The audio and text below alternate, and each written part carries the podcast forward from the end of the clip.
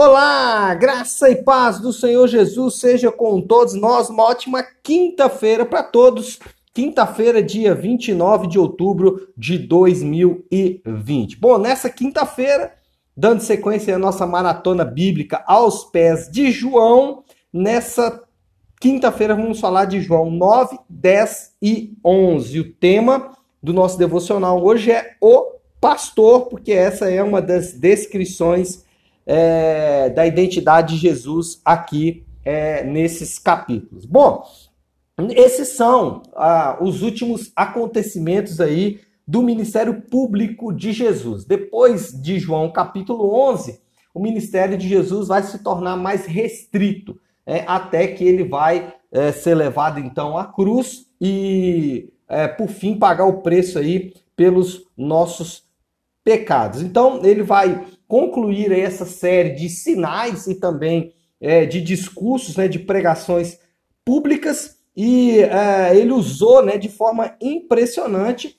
é, essas, essas manifestações, sejam elas manifestações públicas ou pessoais, né, ou, ou até mesmo através de sinais para afirmar a sua identidade. E nessas últimas, uh, nesses últimos acontecimentos, isso não é diferente. Por exemplo, ele vai curar um cego de nascença e ele vai ressuscitar Lázaro. Sinais importantes e impressionantes de sua identidade e também da sua missão. Mas no entre um e outro, entre a cura do cego no capítulo 9 e a, a ressurreição de Lázaro no capítulo 11, no capítulo 10 nós temos um discurso de Jesus, né, onde ele usa a imagem ou a figura do pastor é, ele usa essa, esse personagem icônico é, da cultura judaica, que era o homem que vivia cuidando das suas ovelhas no pasto, ali nas montanhas,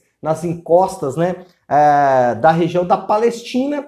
É, ele usa essa figura icônica para falar sobre o seu ministério. E eu quero destacar alguns versículos desse ensinamento de Jesus que está no capítulo 10, nos versículos 25, 26, 27 e 28. Bom, nesses versículos, ele vai dizer o seguinte: por exemplo, no versículo 25, ele diz: As obras que eu realizo em nome de meu Pai falam por mim. Ou seja, as obras de Jesus, ou tudo aquilo que ele fez, falam por ele e continuam falando até hoje para mim e para você. O que ele estava querendo dizer ali de forma específica era que os milagres que ele estava realizando mostravam quem ele era. E nós, ao lermos esses milagres, nós devemos tomar um cuidado, porque eu já vi muita, muitas pessoas pregando, por exemplo, sobre a ressurreição de Lázaro e dizendo que Jesus também vai é, ressuscitar os seus sonhos, ressuscitar coisas que estavam mortas na sua vida.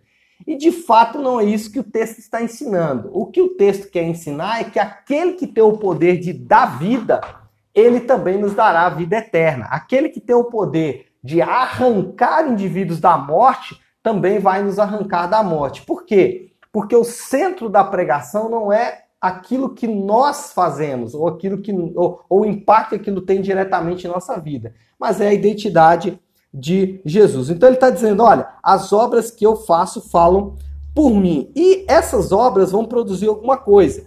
Versículo 27. As ovelhas ouvem a minha voz, eu as conheço e elas me seguem. Ou seja, é, essas obras que ele realiza vão falar. E algumas ovelhas vão ouvir a sua voz, ou as suas ovelhas, né?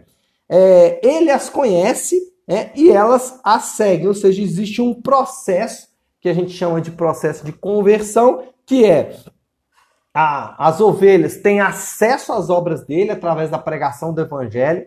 É, ele as conhece é, e elas acabam seguindo a ele a condição sine qua non. Mas entre essas ovelhas que seguem e as que não seguem, nós, aliás, entre as ovelhas, entre esse processo das ovelhas que ouvem e seguem, nós temos outras que não ouvem. Versículo 26, que diz: "Mas vocês não creem, porque não são as minhas ovelhas." Eles não criam, não era simplesmente porque eles não queriam crer, até porque os sinais eram muito claros. E durante toda a leitura aqui, o que a gente percebe é uma guerra interior dos, uh, dos homens do Sinédrio com relação à, à identidade de Jesus. Porque, por um lado, os sinais são muito claros, mas por outro lado, eles não conseguiam crer. E eles não conseguiam crer porque não eram ovelhas de Jesus. Ele fala aqui: vocês não creem porque não são as minhas ovelhas. É? Então não adiantaria eles quererem crer por conta própria. Eles só iriam crer. É, a, a fé não é a parte daquele é, que, que, que dá a fé. A fé não é a parte daquele que derrama o dom, mas a fé é ligada intrinsecamente àquele que derrama o dom que é Jesus Cristo. Então, aquelas ovelhas não ouviriam a voz dele. Agora, aquelas que ouvem, voltando para as que ouvem, é, versículo 28 diz: Eu lhes dou a vida eterna e elas jamais perecerão, ninguém as poderá arrancar da minha mão. Então, é, aqui nós temos dois. É, dois resultados né, dessa relação. Primeiro, ele entrega a vida por elas. Então, o que vai acontecer é que essas ovelhas elas serão brindadas com uma grande entrega da parte de Jesus e como resultados, resultado, elas não podem se perder, ou seja, elas vão ser conduzidas como ovelhas para é, o pasto de Jesus, ou vão ser conduzidas para o aprisco né, desse grande pastor. Então é isso, pessoal. Eu espero que tenha abençoado a vida de vocês. Nos, nós voltamos no sábado para concluir aí essa é, primeira parte do Evangelho de João, tá bom? Deus abençoe a todos, fiquem com Deus.